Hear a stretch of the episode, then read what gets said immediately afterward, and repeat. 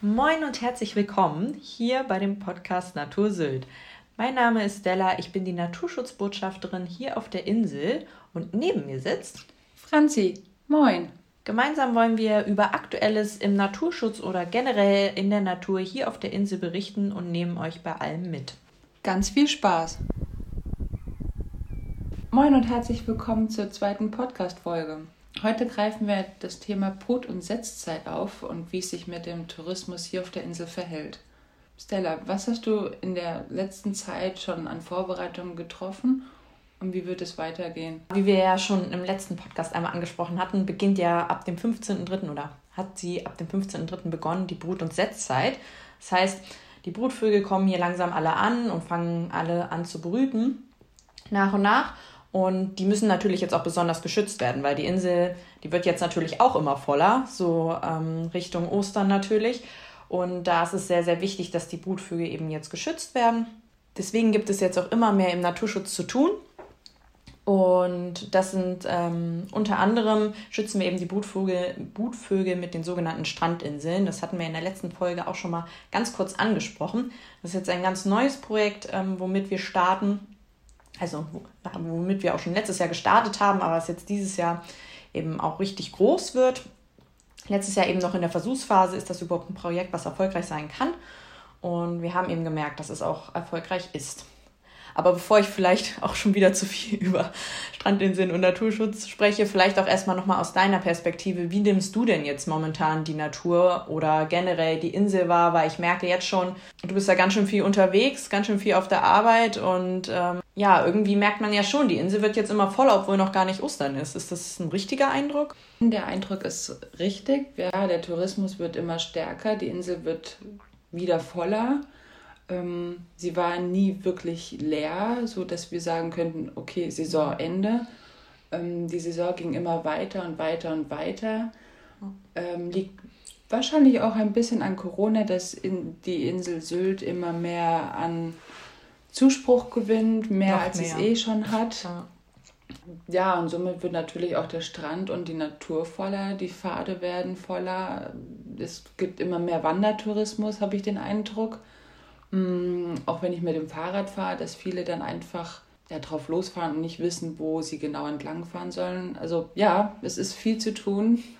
Es wird immer voller und wir haben auch natürlich bei mir auf der Arbeit immer mehr zu tun. Ja. Es wird nicht weniger. Ja, das haben wir irgendwie alle, ne? Also klar, wir machen, also wir beide zum Beispiel machen ja auch das, was uns wirklich gefällt. Das ist ja auch dann das Gute daran, dass wir das auch wirklich gerne machen, aber es ist schon immer auch eine Herausforderung natürlich, gerade auf dieser Insel, die einfach so beliebt ist, ähm, was wir ja auch verstehen können, deswegen leben ja. wir ja auch hier. Aber da muss man natürlich dann auch immer schauen, ähm, wie kriegt man das in eine gute Balance, dass ja die Insel nicht komplett aus allen Nähten irgendwie auch platzt und alle irgendwie dann auch noch so ihre, ihre entspannten Phasen haben. Also nicht nur die Touristen und Gäste, sondern eben auch wir, die eben dann hier auf der Insel arbeiten. Das ist ja auch unglaublich wichtig, damit hier auch gerne ähm, in Zukunft Leute auch weiterhin arbeiten.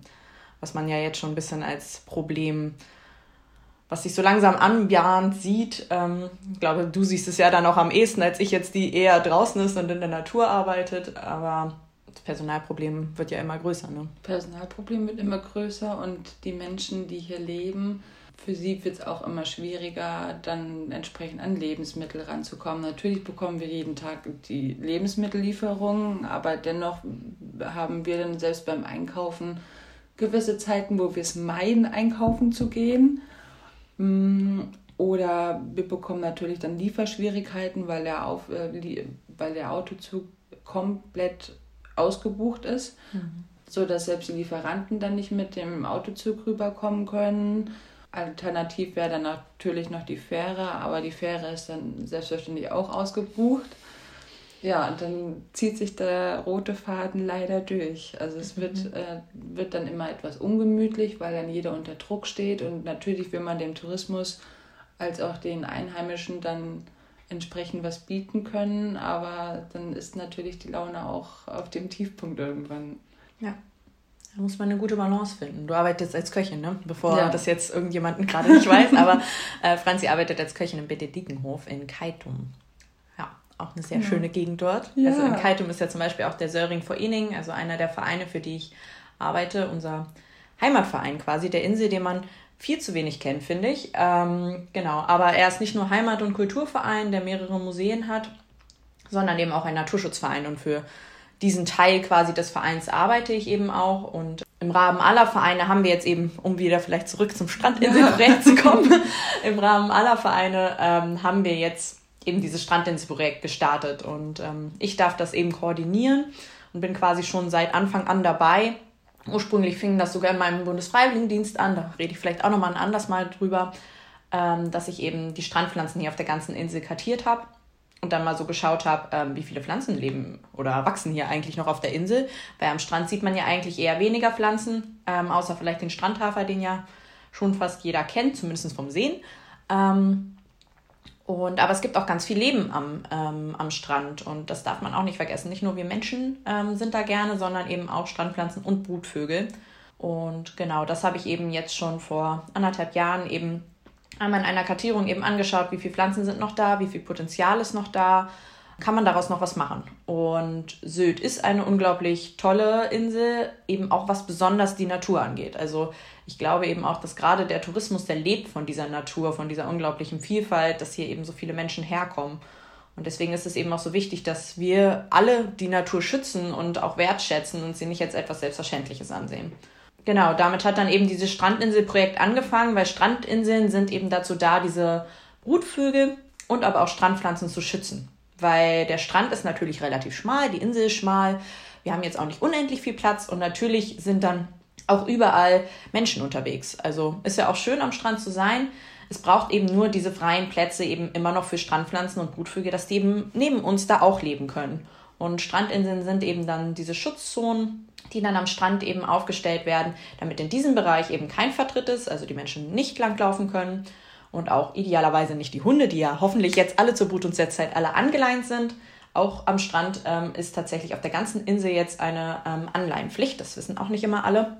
Genau, und ähm, damit, äh, mit diesen Schutzzonen werden dann jetzt eben die Brutvögel und die Strandpflanzen geschützt. Und ähm, ich finde das ein unglaublich tolles Projekt. Also das ist irgendwie auch so mit meinem größtes Herzensprojekt, weil mit so einem mit so einem sehr, sehr einfachen Projekt kann sehr, sehr viel erreicht werden. Also schon allein, dass eben Vögel und Pflanzen geschützt werden. Es ist einfach unglaublich stark dann auch zu sehen, dass es wirklich was bringt und dass es wirklich erfolgreich ist. Und letztes Jahr haben wir eben diese Pilotphase gehabt, wo wir eben in Hörnum eine Strandinsel und am Ellenbogen eine Besucherlenkung hatten, die, ähm, wo wir dann auch schon mal schauen konnten, ähm, kann, hat die Potenzial für eine Strandinsel und wir haben so, also so unglaublich viele Strandpflanzen dort ähm, kartiert und gezählt. Ähm, das war noch krasser, als wir uns alles irgendwie hätten vorstellen können. Also Erwartungen bei Weitem übertroffen. Also ich weiß nicht, vielleicht kennen ja einige die Stranddistel. Das ist so das Wappen auch von Kampen. Das ist so eine der populärsten Pflanzen, eine wunderschöne Pflanze, die eben dann sogar auch blau blüht im, ja, im Spätsommer. Kann man die dann auch ganz groß sehen. Oder es gibt auch Meersenf, Meerkohl. Ähm, ja, ganz viele Pflanzen, die man vielleicht auch aus der Küche kennt, ähm, ja, aber ohne das Meer davor. Ja. Genau, das sind eben diese Pflanzen, die besonders eben an das Meer und an diese raue Luft und alles angepasst sind und eben dadurch entstehen können, wenn der Spülsaum an den Strand kommt und dann dieser Spülsaum eben nicht vertreten wird. Weil Strandhafer zum Beispiel kennt man ja auch, man darf nicht durch die Dünen laufen, weil dann wird der Strandhafer zertreten, kein Küstenschutz mehr, die Dünen können brechen. So, aber diese ganzen anderen Strandpflanzen, die eben auch gerade auch am Dünenfuß, also wirklich in diesem Strandbereich leben, die werden da irgendwie gar nicht mehr so gesehen. Aber es ist eben auch unglaublich schön, dort auch noch eine Vielfalt zu haben. Und dann ganz viele andere Strandpflanzen. Also nicht nur die, also es wurden auch neue Pflanzen entdeckt. Strandwolfsmilch finde ich auch immer einen sehr schönen Namen. Äh, die habe ich letztes Jahr in Hörnum das erste Mal entdeckt und es ist einfach toll, dass es immer wieder neue Pflanzen gibt, die man dann eben dadurch auch schützen kann und ähm, die dann das ganze Jahr dort eben wachsen konnten. Und wer weiß, was wir alles jetzt Neues an Pflanzen noch finden können. Also da war einfach eine unglaubliche Vielfalt da. Und ja, um jetzt nochmal den Bogen zurückzuspannen, Brutvögel eben waren auch ganz viele da. Also das war auch toll zu sehen. Ähm, in Hörnum zum Beispiel gab es zwei Sandregenpfeiferpaare, die ähm, diesen Platz eben auch ähm, aktiv, naja, was heißt sich ausgesucht haben, aber Sandregenpfeiferpaare brüten eben da noch mehrmals, wenn es nicht erfolgreich ist und sie sind halt immer da geblieben. Und dieses Jahr sind äh, tatsächlich auch wieder zwei Sandregenpfeifer genau an den gleichen Stellen und ähm, ich bin mir ziemlich sicher, dass das die gleichen sind. Ähm, und das ist eigentlich schon ein sehr gutes Zeichen, weil außerhalb haben wir jetzt ähm, noch keine richtigen Brutvögel gesehen, die dort eben dann auch an dieser Stelle bleiben, weil die gucken ja dann natürlich auch immer, ist das ein ruhiger Bereich, kann ich da brüten, bevor sie da wirklich brüten. Und von daher ist es einfach sehr, sehr gut.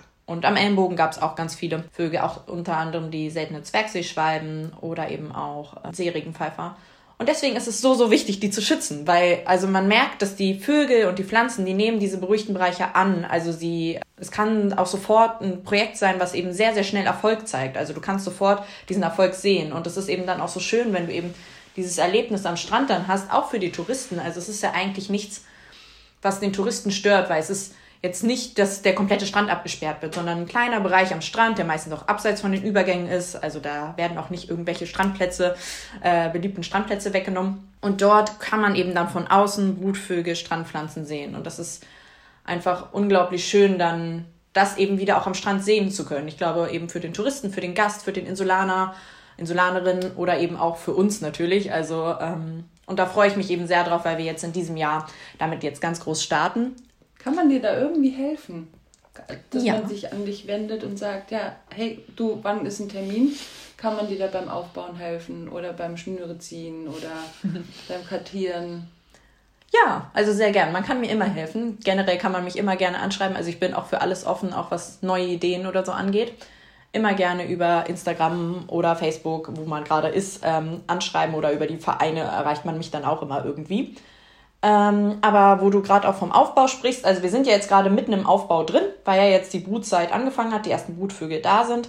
Ähm, wir haben jetzt schon in Hörnum unterm Ellenbogen stehen schon ähm, jetzt insgesamt zwei Strandinseln, aber wir bauen dieses Jahr sechs. Also vier sind noch vor uns und die nächsten drei werden jetzt am nächsten Wochenende, also am 26.03. gebaut.